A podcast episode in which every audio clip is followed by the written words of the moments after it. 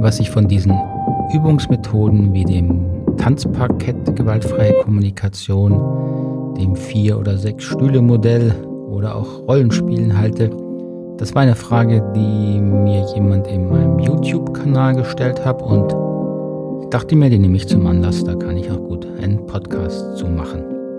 Hallo, herzlich willkommen wieder hier im Podcast Gewaltfreie Kommunikation Persönlichkeitsentwicklung. Ich bin Markus Fischer, bin Trainer und Coach südlich von Stuttgart in Reutlingen. Ich berate, trainiere und coache mittlerweile seit über 20 Jahren und darin 99 äh, Prozent mit der Methodik der gewaltfreien Kommunikation, die ich immer noch für eine der genialsten äh, Entdeckungen, Erfindungen in dem Bereich Arbeit, Coaching, Training auf verbaler Ebene halte. Und dazu mache ich hier diesen Podcast, um Themen zu vertiefen, Fragen zu beantworten, meine Sichtweise ähm, dazu zu teilen, ein bisschen abzugrenzen von dem, was ich so als den Mainstream der gewaltfreien Kommunikation wahrnehme, zu dem ich im Laufe meiner Entwicklung eine recht kritische Haltung erworben habe. In dem Podcast gibt es dann noch eine Antwort auf eine Frage, und zwar Norbert S. hat mich gefragt, äh, wie kann ich lernen, mich von meinen Gefühlen nicht überrollen zu lassen, ohne sie zu verdrängen. Wenn Sie das interessiert, bleiben Sie dran bis zum Schluss. Also zum Thema, welche Funktion haben diese Modelle wie das GFK Tanzparkett, das vier oder sechs Stühle Modell das GFK-Tanzpaket, um darauf mal einzugehen, weil darauf hat sich die Frage bezogen. Ähm, das ist von ähm, Richard Belgrave und Gina Laurie, ähm, zwei der allerersten Pioniere der gewaltfreien Kommunikation in, die, in England ähm, erfunden worden, entwickelt worden. Und das besteht aus mehreren Bodenkarten, so grob DIN A4 großen verschiedenfarbigen Karten, und im Wesentlichen stehen da die ähm, vier Unterscheidungen der gewaltfreien Kommunikation drauf, also eine Beobachtung, ein Gefühl, ein Bedürfnis und eine Bitte. Und das Ganze kann man dann aus der Ich-Perspektive sozusagen auf den Boden legen, also meine Gefühle, Bedürfnisse, meine Bitte. Und auf der Gegenseite gibt es dann das Gegenüber, also Gefühle, Bedürfnisse und Bitten des anderen. So können Sie sich vorstellen, da haben Sie am Boden dann also da sechs, acht, zehn Karten liegen auf denen verschiedene Aspekte der gewaltfreien Kommunikation stehen.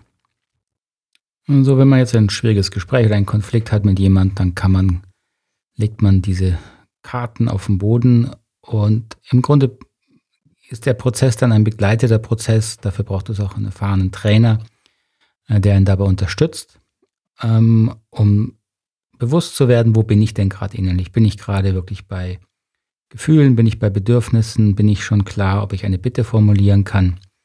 Und dann stelle ich mich sozusagen auch physisch auf diese Karten, um das zu verdeutlichen und klar zu machen. Ähnlich mit ein bisschen anderen Fokus sind meistens auch die vier oder sechs Stühle Modell, äh, Modelle, wo eben geguckt wird, ähm, wo bin ich innerlich, bin ich bei mir ähm, und mein Gefühl, Bedürfnis, eine Bitte, bin ich beim anderen und höre zu ähm, bin ich dabei, eine gemeinsame Lösung zu suchen. Und das kann man eben quasi verbildlichen, indem man sich dann auf verschiedene Stühle setzt, ähm, um das klarer zu machen. Grundsätzlich halte ich diese Methoden äh, für sehr hilfreich, allerdings nur in der absoluten Anfängerphase. In der Anfängerphase deswegen, weil alle diese Methoden darauf äh, hinarbeiten, dass man sich bewusster wird, in diesen vier ersten Schlüsselunterscheidungen, also der Unterscheidung nach ähm, Beobachtung und äh, Bewertung, also meinen Gedanken, die Unterscheidung nach meinen Gefühlen und Gedanken, die Unterscheidung von meinen Bedürfnissen oder den Strategien, sie zu erfüllen und dann die Unterscheidung, ob ich eine konkrete Bitte habe oder einen allgemeinen Wunsch oder eine Forderung. Und wenn man jetzt Anfänger ist, dann kann das sehr hilfreich sein, diese visuellen Methoden ähm, zu erleben, um klarer zu werden und ähm, einfach verschiedene Zugänge zu haben, um diese Unterscheidung ähm, zu lernen, weil ich es natürlich dadurch sozusagen vor Augen habe. Ich persönlich, wir verwenden sie in den Ausbildungen gar nicht, habe ich auch noch nie, ähm, aus hauptsächlich zwei Gründen. Zum einen ist es mir nicht wirklich einsichtig, dass das so aufwendig sein muss, denn die vier Unterscheidungen sind nicht so kompliziert, dass man sie sich nicht auch merken könnte. Und zum anderen besteht die Gefahr, und das habe ich auch aus, äh, häufig erlebt, dass man an diesen Methoden hängen bleibt. Also dann eben sie nicht als reine Anfängermethoden ansieht und sie irgendwann auch wieder loslässt, so wie eine Krücke, wenn man ein gebrochenes Bein hat, sondern dass man dann meint, diese Methoden immer zu brauchen, wenn man irgendwie schwierige Gespräche hat, ähm, um sie vorzubereiten. Das ist das eine. Äh, das habe ich auch erlebt, also viele Trainer erlebt, die da jahrelang ähm, auch als sogenannte Fortschritte, Fortgeschrittene mitgearbeitet haben. Das äh, war mir nicht einsichtig, was das noch für Nutzen hat. Ähm, das größere Problem neben diesem Hängenbleiben an der Methode ist aber, dass diese Methoden eben rein auf der Ebene bleiben, was habe ich denn hier und jetzt für Gefühle und Bedürfnisse und nicht die Ursachen für diese Bedürfnisse ähm, ergründen. Gute Trainer wie Gina und Laurie haben das natürlich ähm, schon teilweise auch eingebaut in ihre Arbeit. Ich schätze die beiden sehr, habe sie vor vielen Jahren mal kennengelernt. Sie haben einfach sehr viel Erfahrung also daran erkennt man auch immer, diese Methoden an sich sind äh, nicht wirklich wichtig. Das ist immer die Person, die sie anwendet, das Entscheidende. Aber diese Methoden ähm, haben eben die Tendenz, oberflächlich zu bleiben, weil sie erstmal nur dazu dienen, diese vier Schritte zu vermitteln. Und wenn die Trainer nicht klar haben, dass das eben äh, nur der Anfang ist und dass man die, äh, die Ursachen für die getriggerten Bedürfnisse herausfinden muss und auch die tieferen Muster herausfinden muss, warum beispielsweise jemand in einem Konflikt nicht offen und ehrlich äh, Nein sagt, warum man keine Entscheidung trifft, eine selbstverantwortliche und so weiter. Da sind ja ähm, viele Aspekte drin. Äh, und da hilft es eben nicht, bei den aktuellen, nur sehr offensichtlichen Gefühlen und Bedürfnissen zu bleiben. Also das äh, hat sich in 20 Jahren Konfliktlösung einfach sehr klar gezeigt. Und äh, das unterscheidet die gewaltfreie Kommunikation dann auch nicht von anderen Methoden, die das Gleiche sagen. Man muss die emotionalen Muster bearbeiten und die emotionalen Muster, also die Beziehungsmuster, das heißt, wie reagiere ich emotional auf jemanden, die sind eben in unserer Kindheit angelegt worden. Und wenn wir die jetzt ändern wollen oder müssen, dann braucht es Bewusstheit über diese emotionalen Muster. Und die entsteht eben nicht, wenn ich nur an den aktuellen, offensichtlichen Gefühlen, Bedürfnissen, Beobachtungen rummache. Und genau das ist aber die Ebene, äh, auf der diese Tanzparkett, vier oder sechs Stühle-Modelle eben bleiben. Also, sie sind wertvoll für Anfänger-Lernprozesse, aber dann bitte möglichst schnell diese Krücke wieder loslassen. Etwas Ähnliches gilt für den ganzen Bereich der äh, Rollenspiele. Also es werden ja auch in GFK-Ausbildungen sehr viel Rollenspiele gemacht. Ich habe das anfangs äh, auch mehr eingesetzt als heute. Heute machen wir in den Ausbildungen zur gewaltfreien Kommunikation gar keine mehr, einfach weil sie nicht notwendig sind, komme ich gleich drauf. Nur in der Mediationsausbildung, wo man einfach üben muss, ja, Konfliktlösung üben muss, da sind Rollenspiele natürlich hilfreich. Rollenspiele ähm, sind aus ähnlichen Gründen ähm, nur begrenzt hilfreich wie die gerade erwähnten Methode. Was im Rollenspiel passiert, ist ja, dass ich, dass ich ausprobiere, in einer halbwegs realen Situation jetzt ein schwieriges Gespräch zu führen. Ja? Und was dann natürlich passiert ist, dass ich, ähm, dass ich aus der, aus der offenen, empathischen, klaren Haltung entweder mit mir oder mit dem anderen äh, irgendwann rausfalle.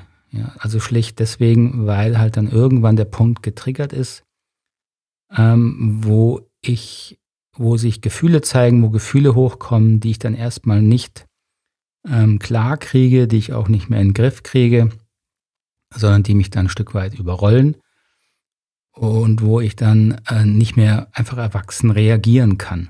Das ist ja das, was einfach normal und, und völlig okay ist, dass das passiert. Das heißt, das ist der Punkt, wo das Rollenspiel hinkommt und wo man dann, da geht die Arbeit eigentlich erst los.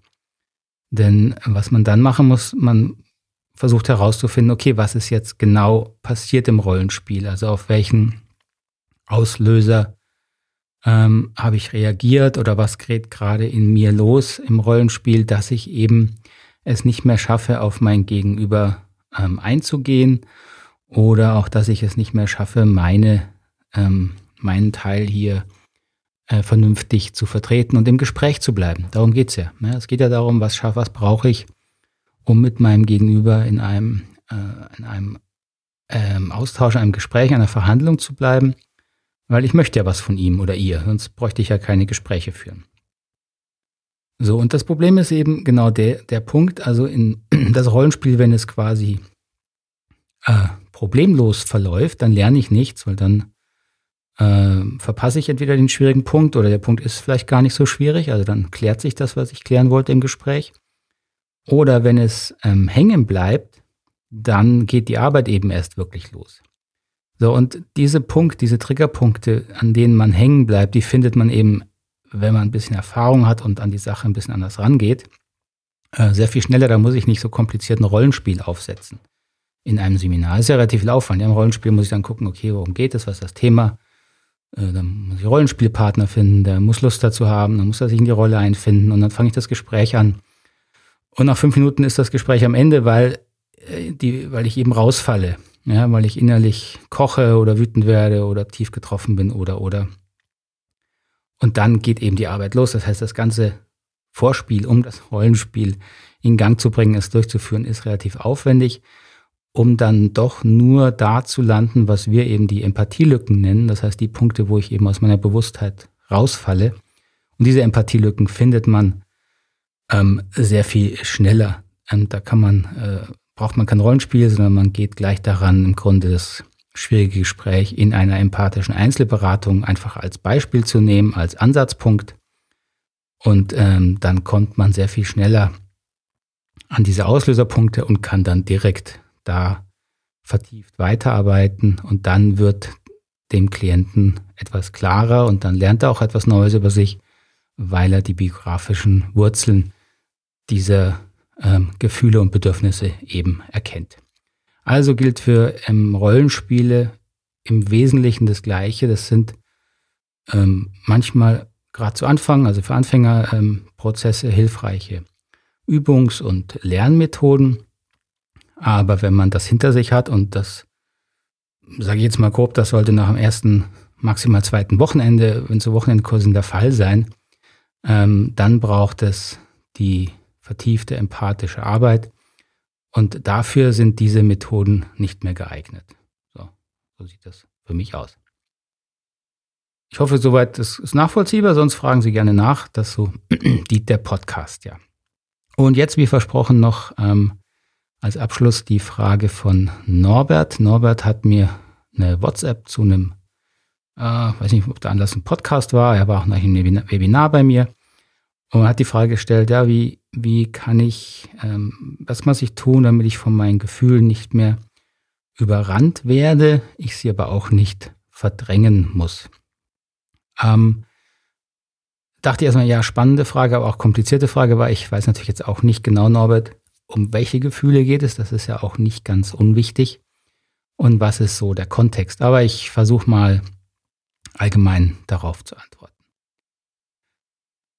Ähm, wir müssen als Erwachsene alle gelernt haben, dass wir äh, in gesundem Ausmaß unsere Gefühle verdrängen. Ja, das ist einfach eine, äh, eine, eine Tatsache, dass unsere Gefühle, so wie sie jetzt beispielsweise äh, beim Säugling, beim Kleinkind sich zeigen, ähm, ungefiltert, unkontrollierbar, ähm, wenn alle Erwachsenen so noch funktionieren würden, na, viel Spaß, das wäre das absolute Chaos. Ja, also das muss uns klar sein, die Selbstkontrolle über Gefühle zu gewinnen, ist ein absolut wichtiger Lernprozess für sich selber und auch für das soziale Miteinander. Also wenn du, schaff, wenn du schreibst, wie schaffe ich es nicht, mich von meinen Gefühlen überrennen zu lassen, ohne sie komplett zu verdrängen, äh, vermute ich, es geht überwiegend um negative Gefühle, schwierige Gefühle und weniger jetzt um Freude. Davon lässt man sich wahrscheinlich eher äh, mal gern überrennen. Und oh, ohne jetzt im Detail zu wissen, um was es da geht, deswegen kann ich auch nur sehr allgemein antworten, empfehle ich, ähm, sich diese Gefühle in einem sicheren Rahmen, also die, vor denen du Angst hast, dass sie dich überrennen oder die dich immer wieder überrennen, ähm, dann mal bewusster anzuschauen. Denn überrennen heißt ja irgendwie, dass sie dich, dass du im Zustand bist von sie kommen, du hast sie nicht im Griff, du, du willst sie also nicht, du versuchst sie zu unterdrücken, dann gehen sie aber nicht weg und werden vielleicht noch stärker. Also es ist ja ein Stück, klingt ja so nach einem Kampf gegen deine Gefühle. Und das funktioniert natürlich nicht oder nur begrenzt. Und dann braucht es eben einen, einen Raum und Unterstützung häufig auch, ähm, diese Gefühle, die sich da zeigen wollen und verstanden werden wollen, dann eben auch mal zu verstehen. Damit meine ich jetzt weniger rational erstmal zu verstehen, sondern ähm, diesen Gefühlen offen Raum zu geben, Platz zu geben, Zeit zu geben, ähm, sich zu zeigen mit all dem, was da drin steckt. Und in diesen Gefühlen stecken häufig eben auch äh, alte, äh, alte Erinnerungen, alte Bilder, manchmal auch Glaubenssätze, schwierige Glaubenssätze über einen selbst.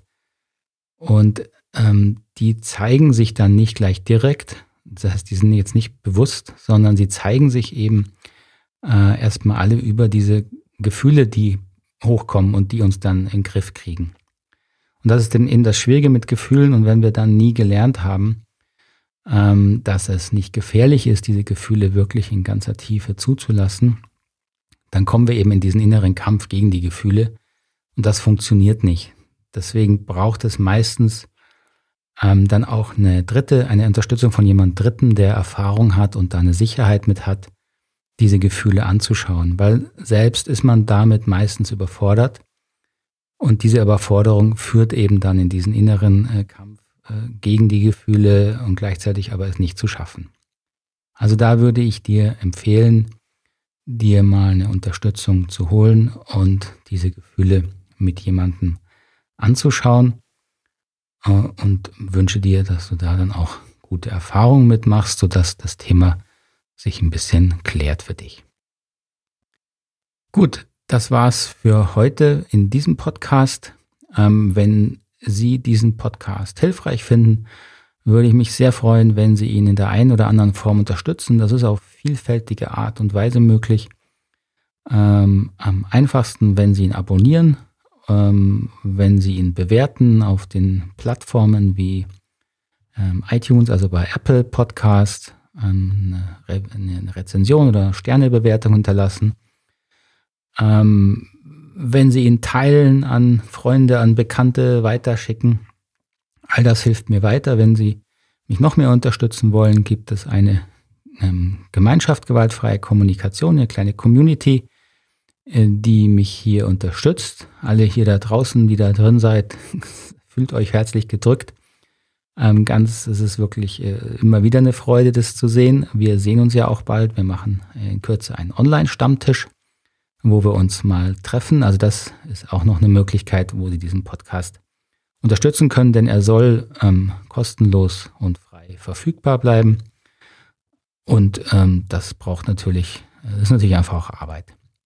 Gut, und ich freue mich über Kommentare, wie immer Fragen ähm, zu diesem Thema gewaltfreie Kommunikation, Persönlichkeitsentwicklung, egal in welchem Kontext, äh, sei es privat, sei es beruflich, im Unternehmen ähm, und wo Sie es überall noch äh, einsetzen wollen. Dann wünsche ich Ihnen eine gute und schöne Zeit noch, wo immer Sie mich gerade hören. Bis zum nächsten Mal. Alles Gute. Ade.